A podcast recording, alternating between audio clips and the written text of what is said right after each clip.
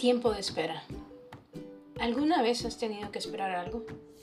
Esperar para muchos de nosotros no es fácil de hacer, especialmente aquellos de nosotros a los que nos gusta acelerar el tiempo del microondas.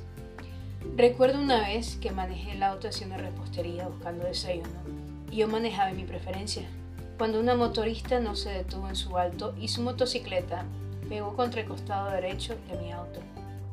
La policía llegó al lugar y tomaron los datos con el respectivo proceso a seguir y recuerdo que me dijeron que tenía que esperar en la estación a que llegara la motorista accidentada para poder seguir con los respectivos trámites. Mi madre y mi padre llegaron a la estación policial y me acompañaron y esperaron conmigo la resolución de los oficiales de tránsito. Luego esperamos alrededor de 5 a 6 horas para que finalmente me dijera el oficial que la señora que había golpeado el auto simplemente desapareció y no se presentó. Conste, yo no estaba contenta. Había esperado muchas horas sin comer en la estación y para colmo, la señora que me chocó el auto se desapareció.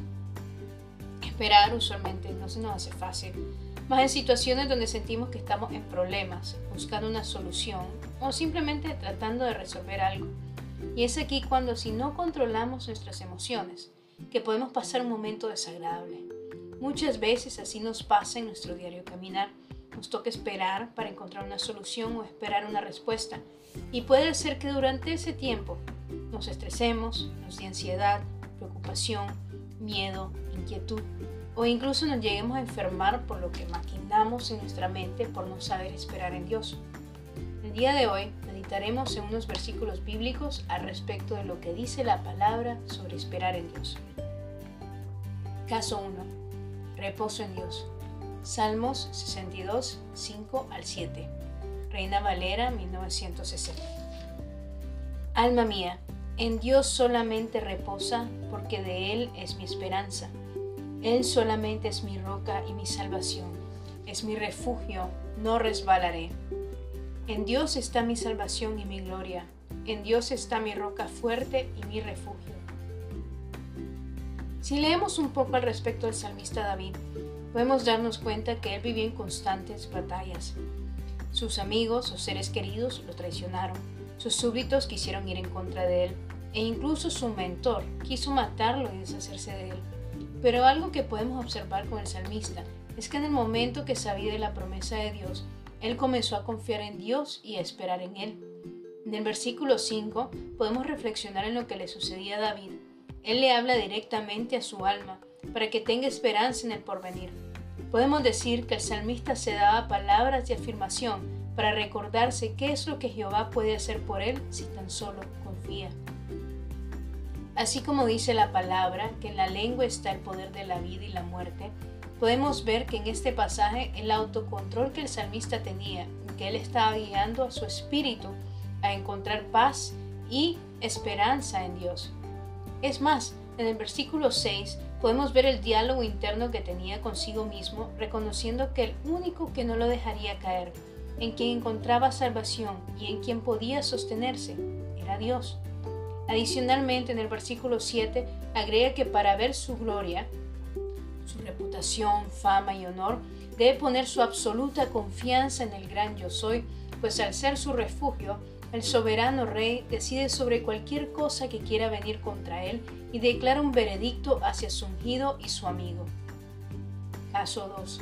Venganza. Salmos 37.9, Reina Valera 1960.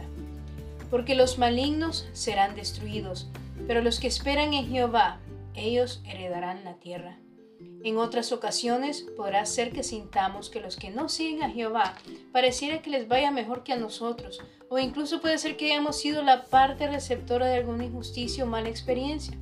Inclusive, algunos podemos pensar que debemos vengarnos de las otras personas o en el peor de los casos, tengamos sentimientos de enojo, resentimiento o ira en contra de esa persona que nos hirió o causó malestar. Pero es aquí cuando debemos tener calma calma ante lo que pasa, paciencia en nuestro reaccionar y esperar, esperar en Jehová.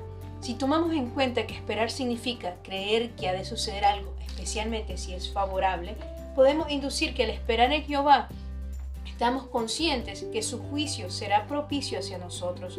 Es más, en este versículo podemos ver que el veredicto de Dios no solo era oportuno, sino que también dará un regalo u don hacia esa persona. Caso 3. Cansancio. Isaías 40:31, Reina Valera 1960. Pero los que esperan a Jehová tendrán nuevas fuerzas, levantarán alas como las águilas, correrán y no se cansarán, caminarán y no se fatigarán. Si no eres un superhumano, te cansas. Y la verdad es que todos de vez en cuando nos cansamos. El caso es que sepamos actuar de la manera correcta cuando nos cansemos. Tenemos ocasiones que debido a las circunstancias, ya sea en el trabajo, en nuestro hogar, nuestras relaciones, finanzas, salud, etc., que nos podamos sentir cansados. Si usamos la misma metáfora del versículo, si fuésemos águilas y estuviésemos cansados, es probable que estuviésemos en una rama sin querer alzar vuelo, pues nuestras alas no se extienden. Pero sabes que algo que es maravilloso de esperar el dictamen favorable de Dios es que cuando lo da hacia nosotros y esperamos en Él, nuestro Creador nos renueva las fuerzas. Al decir que levantaremos las alas como las águilas, quiere decir que aquellas cosas que habían estado estancadas, en pausa o en espera de una resolución podrán avanzar con un nuevo ímpetu y energía.